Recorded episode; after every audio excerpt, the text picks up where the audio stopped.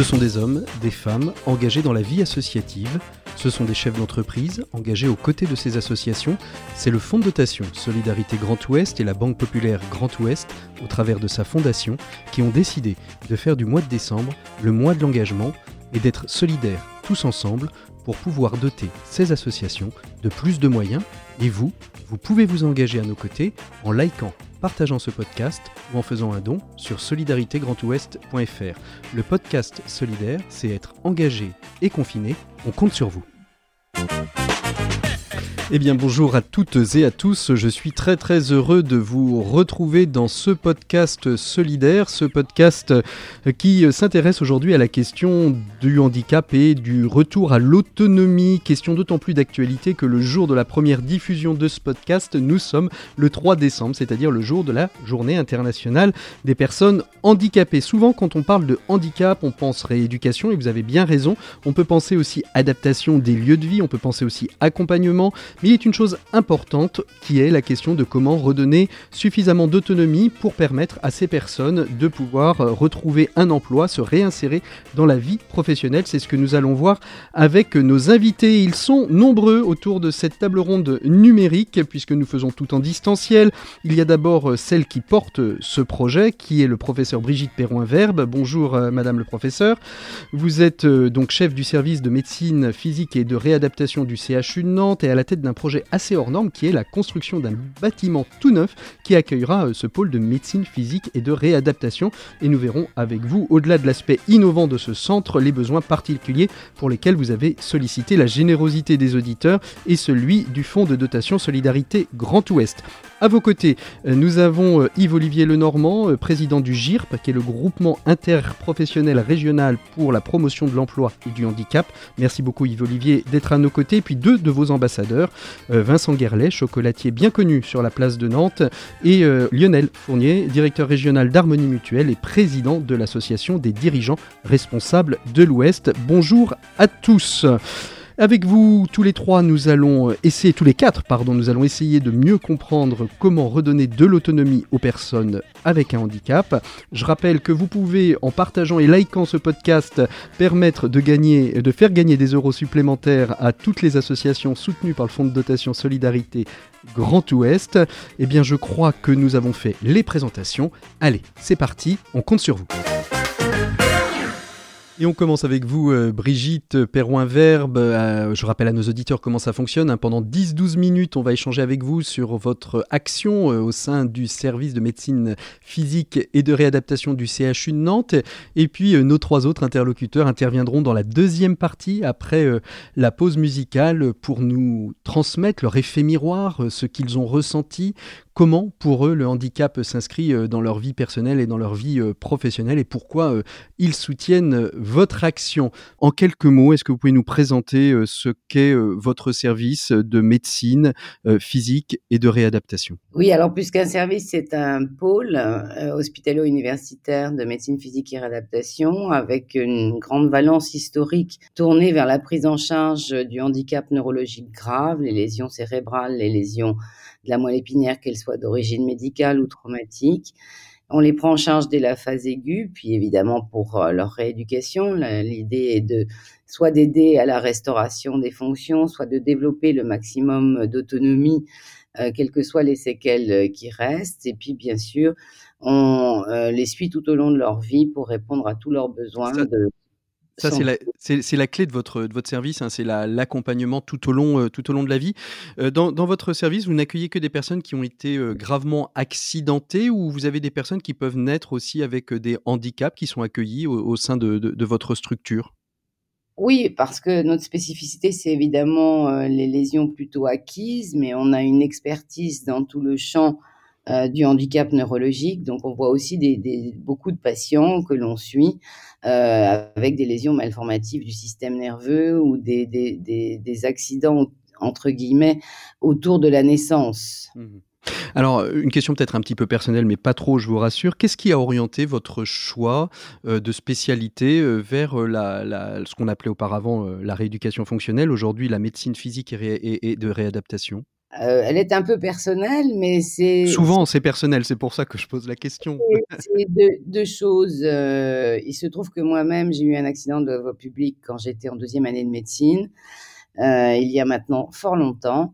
Et à cette occasion, j'ai rencontré celui d'ailleurs qui a créé la médecine physique et adaptation à Nantes, qui était le professeur Maté, mmh. et qui se formait à la prise en charge des lésions de la moelle épinière.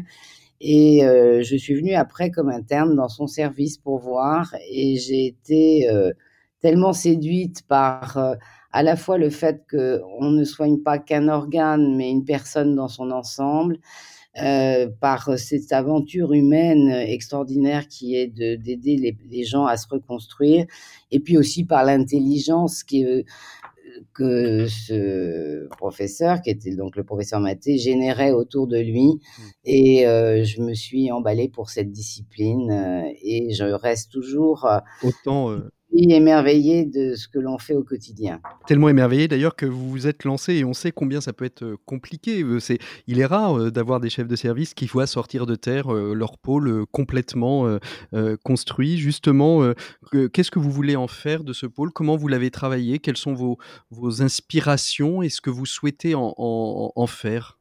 Ben, mon inspiration, c'était déjà euh, la vision conceptuelle de ce que j'avais de notre discipline, à la fois très médicale, mais très rééducative, donc besoin d'un plateau technique très innovant, très sociétal aussi, euh, l'accompagnement des patients.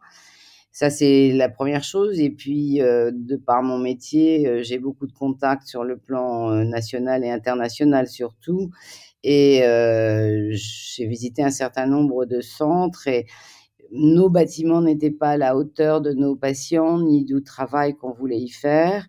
Et nous souhaitions d'une part euh, des bâtiments euh, complètement accessibles aux grands handicaps, parce que mmh. le handicap, c'est pas l'attribut de la personne, mais c'est la conjonction entre une personne et son environnement. Et on a développé d'ailleurs dans ce projet, euh, tout autour de cela, le principe d'accessibilité universelle, à la fois évidemment la gestion de l'environnement euh, par les patients dans leur chambre, mais leur circulation libre aussi, quel que soit le niveau de handicap dans l'ensemble du bâtiment. C'est ça, ça, qui est très original. Hein. Vous me disiez en préparant cette émission, autant on sait faire aujourd'hui euh, dans différents centres euh, de, de, de, médecine physique et, et, de réadaptation de la domotique dans les chambres, mais de là à penser l'ensemble du bâtiment de manière domotisée pour qu'il y ait une vraie liberté de circulation euh, de toutes et de tous dans le bâtiment, là on est sur quelque chose qui est assez unique. Oui, qui est unique, innovant et qui, euh, bon, je pense d'ailleurs fera un peu euh, école pour ceux qui auront la chance d'être suivis comme je l'ai été par notre direction du CHU pour euh, ce projet. Mais c'était indispensable aussi mmh. de, on redonne aux patients toutes leurs perspectives en adaptant tout leur environnement. Alors, vous, vous parliez beaucoup d'innovation. Euh, on, on, voit aujourd'hui, hein, euh, la Handitech, elle existe, elle est là, elle est présente. Est-ce que c'est. Euh, on parlait d'interdisciplinarité dans le parcours de soins, euh, des, mais est-ce que vous travaillez aussi euh, conjointement avec des startups pour les aider dans leur recherche et développement? Est-ce qu'il y a une. Dans, dans, le territoire, il y a une collaboration entre entreprises mmh. de la technologie du handicap, de la Handitech et, et, votre pôle? Oui, oui, oui, ça c'est aussi des éléments importants, non seulement de travailler sur l'aspect recherche, mais sur l'aspect technologie et technique autour du handicap. Et on a des partenaires pour développer un certain nombre d'aides techniques un peu novatrices pour là aussi développer l'autonomie de nos patients. Mmh. Alors, le sujet euh, pour lequel on est, présent euh, dans ce podcast solidaire, euh, c'est la collecte qui a été lancée sur la plateforme de crowdfunding de, la fondation, du fonds de dotation pardon, de solidarité grandouest.fr, qui est l'acquisition d'un simulateur de conduite. Alors, on a envie de dire un simulateur de conduite à l'intérieur d'un centre de, de médecine physique et de réadaptation pourquoi? À, à, quel, à quel niveau euh, ce simulateur peut-il prendre place? Alors tout d'abord, un simulateur, on en a dans, dans, dans, différentes thématiques. On a aussi des simulateurs de logement, des appartements d'entraînement, etc. Parce qu'à un moment, au-delà des gestes techniques de la rééducation, il faut euh, remettre les patients dans des situations de réentraînement, mmh d'abord en simulation, puis en situation écologique. Et pour l'apprentissage de la conduite automobile, c'est la même chose. Nous avons un parc d'auto-école avec des véhicules adaptés à plusieurs types de, de handicap, y compris des tétraplégies hautes. Mais il faut aussi, avant euh, d'être en situation de conduire sur un véhicule adapté, euh, pouvoir voir quelles sont les adaptations nécessaires, donc mettre en situation de simulation. Chez certains patients qui ont des, des, lésions cérébrales, il peut y avoir aussi des troubles de l'attention, une augmentation de temps de réaction. Et il faut aussi, comme les, les pilotes d'avion, euh, ben, travailler en simulation en réalité virtuelle pour permettre de réacquérir ces temps de, de, de, de, de réaction, ces, ces, réflexes qui sont importants quand on mmh. conduit, et les adaptations nécessaires et, euh, pour faire en sorte que mmh. la conduite soit fiable. Et donc, et donc l'idée, c'est vraiment de permettre euh, aux, aux personnes qui, qui, sont aujourd'hui gravement handicapées de pouvoir retrouver cette autonomie. Ce n'est pas qu'un simulateur, l'idée c'est aussi de repasser le permis de conduire dans cette nouvelle situation, leur nouvelle personnalité qui est une personne avec un handicap. Bien sûr, c'est une progression et dans l'étape de la prise en charge, on a d'abord la mise sur simulateur, l'entraînement, euh, la, validation des, des, adaptations nécessaires, puis secondairement, l'entraînement euh, sur un véhicule adapté, puis évidemment, l'objet ultime, c'est de repasser le permis de conduire euh, et euh, le financement pour le patient d'un véhicule adapté à ses capacités de conduite. Alors, c'est une demande du patient ou ça fait partie du parcours de, de, de réadaptation suite, suite au handicap? Ou est-ce que c'est le patient qui va demander cette, de, de, pouvoir se rééduquer à, à pouvoir conduire? Ah ben non, c'est un, programme systématique chez tous ceux dont on pense qu'ils vont pouvoir reconduire de le faire. Et c'est à mon avis un devoir, puisque notre devoir, c'est de rendre le patient le plus autonome possible mmh. dans tous les aspects de sa vie. Donc ça fait partie de nos programmes de réadaptation. Alors je suppose que le, patient, quand vous venez le voir en disant bah, on, va, on, va vous mettre dans un, dans un, simulateur pour vous réadapter, il doit, il, doit commencer déjà peut-être par vous rigoler un petit peu au nez, non? Ou est-ce que au contraire, euh, il, non, enfin, bon, là aussi, on ne peut pas rentrer dans tous les détails. Non, bien sûr. Alors, l'éducation, c'est une démarche progressive et, et euh, de toute façon, dès qu'on va être, dès le départ de la prise en charge dans une annonce euh, du handicap, euh, probablement séquelaire, on va aussi ouvrir toutes les portes futures. Bien sûr, il y a un handicap qui reste, mais voilà ce que vous allez pouvoir faire.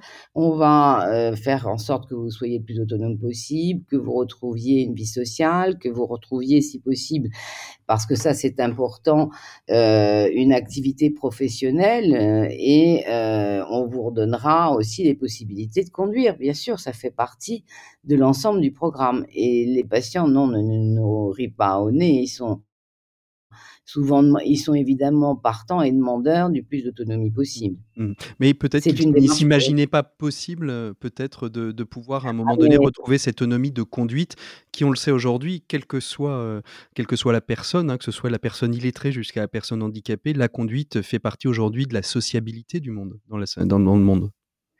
Bah, vous savez, quand les gens arrivent ici, ils ont souvent euh, une, peu d'idées de ce que l'on peut euh, leur apporter. D'abord, ils sont dans un état de sidération et puis ensuite, ça va être une progression.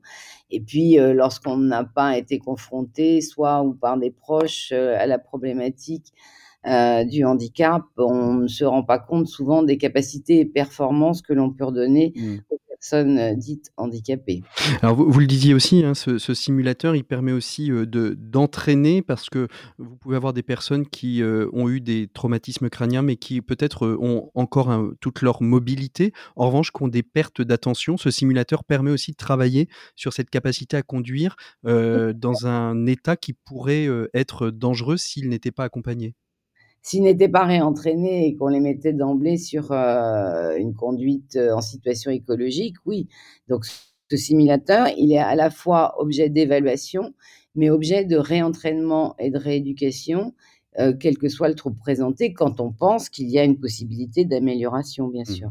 Alors, question très pratique, avant que nous fassions une pause musicale, ça coûte combien un simulateur?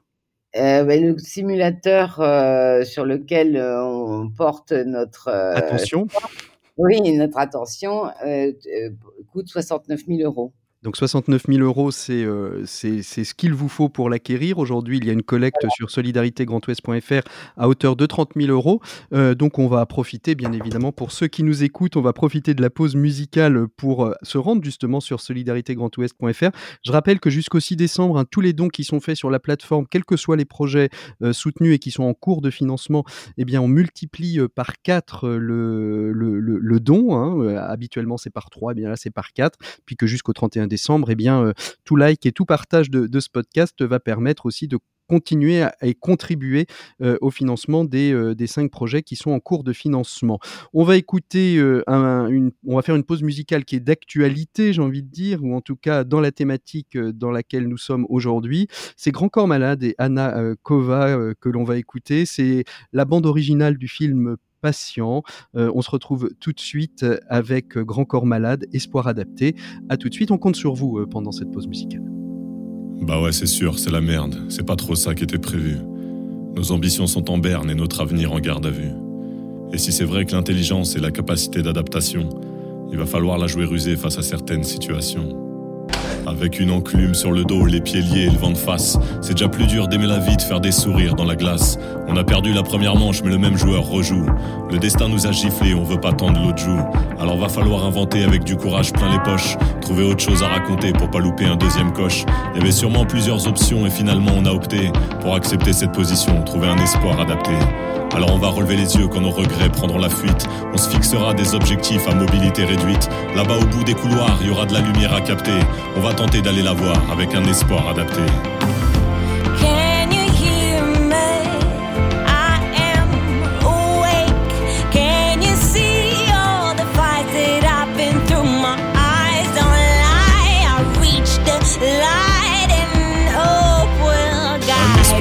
C'est l'envie de croire qui résiste.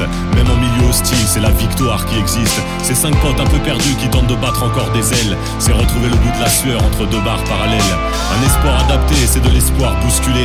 Parce qu'on est dos au mur, il n'y a plus de place pour reculer. Comme un instinct de survie, on pense encore à avancer. À la fin de quelque chose, il y a bien un truc à commencer. Après avoir nagé au cœur des points d'interrogation, on va sortir de la torpeur, certains diront reconversion.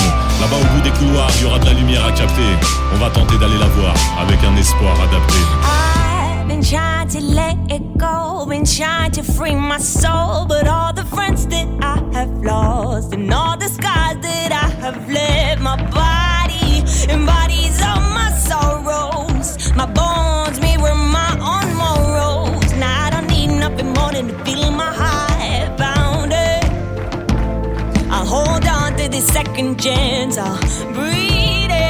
Retrouver un espoir sans oublier ceux qui saignent, car dans cette quête on n'est pas tous logés à la même enseigne. Moi j'ai eu ma deuxième chance et même si je peux la rendre belle, je pense souvent à la tristesse du dernier sourire de Noël.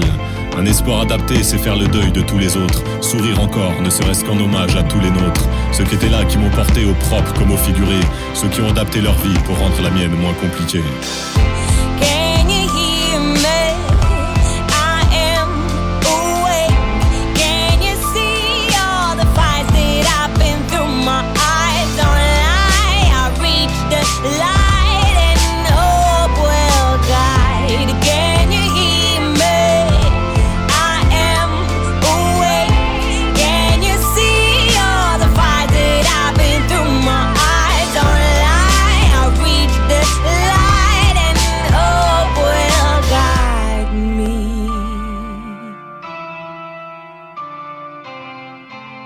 Voilà, on se retrouve après la pause musicale. Pendant toute cette première partie, nos trois acteurs de la vie entrepreneuriale nantaise euh, vous ont écouté, euh, professeur Brigitte Perron-Verbe.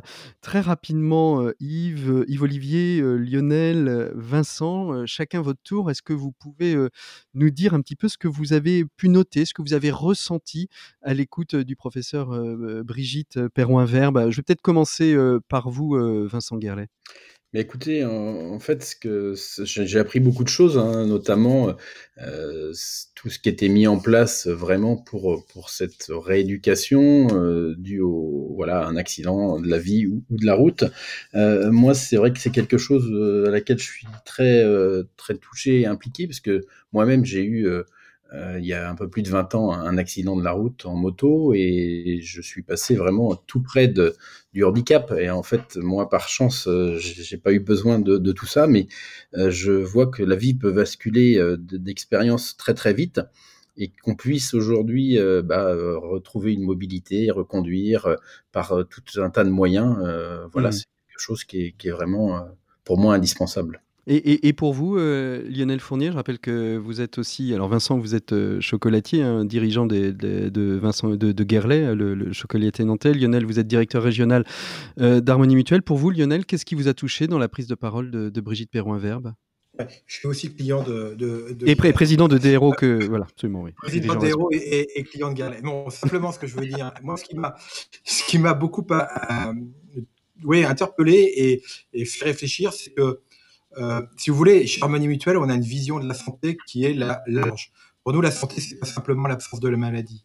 C'est la santé, c'est tout ce qui va faire qu'une personne euh, va se sentir bien, euh, euh va se sentir le mieux possible, en tout cas par rapport à son, son corps, par rapport à, à, à son état mental. Et c'est vrai que tout ce qui est relations sociales, tout ce qui peut permettre aux gens euh, de d'aller vers ce qu'ils ont envie de faire, d'aller vers une activité, donner un sens à leur vie, euh, avoir des relations sociales, c'est absolument indispensable. Mmh. Et moi, ce que j'ai entendu euh, de la part de notre euh, de Brigitte, particulièrement, c'est quand on a dit, ben, on donne de l'autonomie et puis on, on, va on va soigner la personne et on va soigner un être humain plutôt qu'avec un organe. C'est ça, et, donner la possibilité aux gens qui ont vécu cet accident-là de retrouver de l'autonomie, de retrouver du lien social, ça me paraît indispensable et je pense qu'en faisant ça, non seulement on aide les personnes, mais c'est plus globalement notre société qui, à mon avis, est meilleure quand elle a cette attention-là et quand elle a cette solidarité-là. Mmh. Voilà ce que je.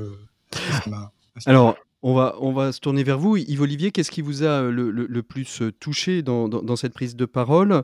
Euh, Qu'est-ce qui vous a touché, Yves Olivier, dans cette prise de parole de Brigitte Perroin-Verbe Alors, moi, j'ai eu la chance de visiter plusieurs fois le pôle MPR. Et en fait, ce qui me touche, c'est vraiment le, travail formidable euh, qui est accompli par les équipes du professeur Perroin-Verbe. Euh, en fait, ça peut nous arriver à tous, puisqu'en fait, ils accompagnent des patients euh, qui ont des handicaps acquis, donc suite à des, accidents. Et en fait, forcément, on s'identifie à ces patients. Et en plus, j'ai quelques amis qui sont accompagnés voilà, par le pôle MPR et mmh. voilà, qui témoignent du travail formidable qui est réalisé par les équipes médicales. Donc un, engagement euh, très, très personnel aussi. Euh, Yves Olivier, euh, Yves, Olivier Lenormand, vous êtes donc président du, du, GIRP, hein, qui est le groupement interprofessionnel régional pour la promotion de l'emploi et du handicap. en quelques mots très rapides, c'est, pour, pour nos auditeurs, ça regroupe quoi le GIRP? C'est quoi l'action du, du, du GIRP? Alors le, le, Pays de la Loire est connu euh, euh, notamment en Loire-Atlantique parce qu'il porte le Cap Emploi euh, qui accompagne les demandeurs d'emploi en situation de handicap. C'est aussi une association qui accompagne les employeurs sur leur, politique inclusion. Et puis c'est une association qui est très engagée dans le programme La France une chance, les entreprises s'engagent. Pourquoi vous êtes-vous euh, engagé aux, côtés de, ce projet euh, et, quel rôle euh, d'accompagnement joue le, GIRP aux côtés du projet de, développement de ce pôle de médecine physique et, de réadaptation, Yves-Olivier Lenormand? En fait, le, le, GIRP anime le dispositif du comité des ambassadeurs du handicap. Et en fait, lors de rencontres, notamment avec le professeur Pervin Verbe, euh, bah, on, a décidé de s'engager pour cette grande cause euh, à partir de 2021, puisque les deux années précédentes, en fait, on accompagnait les Paralympiques de la région, dont certains bah, sont accompagnés par, euh, par le pôle MPR. Voilà, donc là l'objectif c'est vraiment de mobiliser euh, euh, bah, les ambassadeurs pour soutenir euh, financièrement ce projet de nouveau pôle MPR, mais c'est aussi travailler avec les équipes du CHU pour faciliter l'intégration professionnelle des patients euh, du pôle MP. Alors, euh, euh, Vincent Guerlet, vous êtes, donc vous êtes chocolatier, j'ai envie de dire, vous êtes dirigeant d'entreprise. Vous nous, disiez au début de, cet échange que vous-même, vous aviez failli passer à côté de cette question du handicap. Est-ce qu'aujourd'hui, l'intégration de personnes porteuses de, handicap dans, votre, dans vos équipes est quelque chose de naturel ou ça reste encore un, un, questionnement, non pas parce que vous y êtes opposé, parce que c'est peut-être compliqué aussi d'adapter le métier à, la question du handicap chez vous? Alors oui, c'est toujours une question qu'on s'efforce de, d'essayer de régler. Euh, on a euh, au sein de l'entreprise des travailleurs handicapés, euh, donc à, différents niveaux, hein, alors pas toujours, on va dire, moteur. c'est vrai que le métier en lui-même, de par ses contraintes de, on va dire, de, de travail debout en machine dans un milieu euh, un petit peu euh, avec beaucoup de monde et pas toujours facile. Euh, on essaye de, de voir pour l'adaptation plutôt sur la partie bureautique parce qu'on a aujourd'hui la possibilité d'avoir une entreprise un peu plus grosse et donc d'embaucher plus de monde, on va dire, sur un secteur tertiaire. Euh, voilà, mais autrement, on a aussi euh, du handicap euh, sur des gens qui, qui travaillent au laboratoire avec voilà des différents handicaps. Parce que c'est vrai que le, on a là, on, parle depuis tout à l'heure de, des, gros handicaps dus à un accident ou, un accident de la vie. Mais il y a beaucoup de handicaps invisibles aussi. Hein, voilà, c'est ça. Qui se, qui, qui se rééduquent aussi. Brigitte Perron-Verbe, ça se rééduque aussi les, les handicaps invisibles, hein, ceux qu'on ne peut pas distinguer finalement euh, à, l'œil nu ah, Ça, c'est particulièrement vrai pour euh, les gens qui ont eu des lésions cérébrales, euh, qui ont complètement récupéré d'un point de vue neuromoteur et qui gardent parfois des, ce qu'on disait tout à l'heure, des troubles de l'attention, de la mémoire, parfois aussi du comportement ou de la socialisation. Mmh et c'est vraiment le handicap invisible puisque quand on voit ces personnes, rien ne, laisse préjuger en les regardant euh, des troubles qu'ils peuvent présenter. Bien mmh. sûr que ça se rééduque. Mmh euh, Lionel, euh, Lionel Fournier, vous êtes donc directeur régional donc d'Harmonie Mutuelle, mais surtout et aussi président des dirigeants responsables de l'Ouest. La question du handicap chez les, chez les DRO, chez dirigeants responsables de l'Ouest, au-delà de la dimension environnementale, elle fait partie des enjeux dont vous discutez? Oui, alors c'est vrai que DRO a une dimension environnementale, mais pendant, euh, j'allais dire, toute pendant dix ans, on a travaillé sur les questions sociales de manière, de manière générale, dont la partie euh, handicap. Donc, on a effectivement un certain nombre d'entreprises, alors peut-être pas toutes, mais beaucoup d'entreprises qui ont agi sur le sujet. Pour Harmonie Mutuelle, par exemple, hein, c'est plus de, plus de 7% de nos collaborateurs qui ont une reconnaissance euh, de, de, handicap. Et on est en train de travailler pour être enfin, une des premières, si ce n'est la première euh, entreprise à obtenir le, label employeur euh, euh, en, en, accueillant. Mmh. Donc ça, c'est un, vrai engagement. On, voit hein, sur, euh, sur le, territoire nantais, il y a aussi de, très belles réalisations. Je pense euh, à, Armor en particulier, qui a repensé euh, quasiment ses chaînes de production pour pouvoir faire, pour pouvoir que, se côtoient salariés valides, salariés handicapés, et que ce soit pas un, un, ESAT dans un coin qui travaille. C'est aussi ça aussi le travail, le travail sur la relation et l'emploi des personnes handicapées. Oui, mais je pense que c'est le travail adapté est tout à fait nécessaire. Je pense qu'on en a besoin, mais plus on arrive à faire en sorte que les gens et les relations puissent vraiment montrer, malgré l'handicap, ce qu'ils peuvent apporter, ce qu'ils peuvent faire dans un, dans un milieu ordinaire, plus la société est gagnante. Hein. C'est mm. tout le monde qui est gagnant. Je pense que si Hubert était là, il en parle très bien. Euh, euh, on voit bien que voilà, c'est pas été simple forcément au départ, mais aujourd'hui, c'est l'ensemble des équipes qui est, qui est bénéficiaire, y compris les valides et peut-être surtout les valides. Hmm. Yves-Olivier Lenormand, vous êtes donc président du GIRP. Un de vos enjeux euh, en prenant la présidence du GIRP, ça a été euh, euh, d'élargir un petit peu l'entre-soi en faisant se côtoyer les acteurs publics, les acteurs privés. au bout de, ces quelques années de présidence, qu'est-ce que vous pouvez voir apparaître comme enrichissement mutuel? Très clairement, en fait, un des enjeux, c'était d'ouvrir en fait, le recrutement de personnes en situation de handicap à beaucoup plus d'employeurs. Et euh, c'est pour ça, effectivement, qu'on a créé ce comité d'ambassadeurs du handicap pour essayer de provoquer une vraie euh, dynamique, euh, mais surtout aussi de fédérer public et, privé qui bossaient en fait séparément sur ces sujets. Bon, ce qu'on peut dire, c'est qu'il y a eu des avancées, mais là, avec la crise sanitaire et économique, ben, en fait, les, les demandeurs d'emploi en situation de handicap sont le plus impactés. Donc les, les placements ne sont vraiment ne sont pas très bons là sur 2020. Donc il va falloir se retrousser les manches. Alors justement, se retrousser les manches, selon vous, Yves Olivier Normand, c'est quoi Quels sont les enjeux qu'il y a encore à, à, à, couvrir, à réussir sur la question du, du, du handicap? Travailler sur la sensibilisation, puisque ça reste encore tabou dans certaines euh, entreprises. Et après, euh, ben, on l'évoquait, euh, le handicap invisible, c'est quand même la majorité du handicap. Et il y a certains handicaps pour lesquels il faut vraiment se mobiliser, notamment tout ce qui est handicap psy, pour lequel ça reste quand même assez compliqué, en milieu dit ordinaire. Alors on va, on va conclure euh, euh, ce podcast avec vous, euh, Brigitte Perroin-Verbe. Hein. le mot de la fin est pour vous. on l'aura compris, le simulateur de conduite est, important. vous nous avez dit qu'il y avait d'autres simulateurs dans le, pôle de, médecine physique et, de réadaptation que, vous dirigez. Pour vous, au-delà de ce simulateur, quels sont encore les défis auxquels vous devez faire face pour l'éclosion de votre nouveau bâtiment et qu'il prenne toute son ampleur et toute sa place dans une réussite soignants euh, et, territoires Alors, le défi, c'est de continuer à, poursuivre euh, l'équipement du plateau technique parce qu'on parlait du simulateur, mais on a aussi développé pour ce projet beaucoup de techniques et de technologies innovantes pour la rééducation, la rééducation robotisée, la rééducation en immersion virtuelle.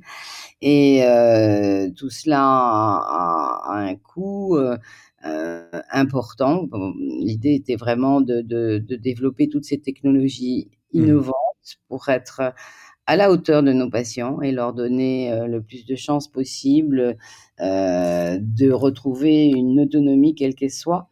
Puis je voudrais rebondir sur deux sujets. Vous parliez de, de l'emploi et de la et Lionel Fourlier parlait de, de, de, la richesse euh, que pouvaient apporter des, des, personnes euh, en situation de handicap. Euh, je crois qu'il faut aussi rappeler qu'on a peut-être en France une vision trop latine du handicap avec un attribut de la personne et mmh.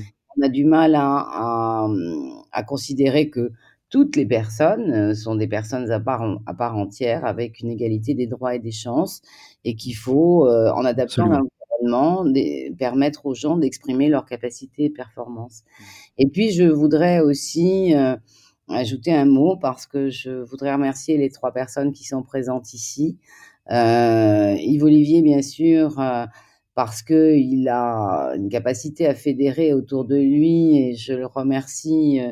il le sait, mais de son engagement à nos côtés et de la formidable action qu'il met en place pour l'année à venir pour le pôle de MPR. Et puis, bien sûr, euh, Vincent Guerlet et Lionel Fournier pour être euh, là aujourd'hui et partenaires avec nous. Et euh, j'espère qu'on va non seulement continuer, il y a effectivement les besoins de ce nouveau pôle, mais il y a aussi des partenariats à construire.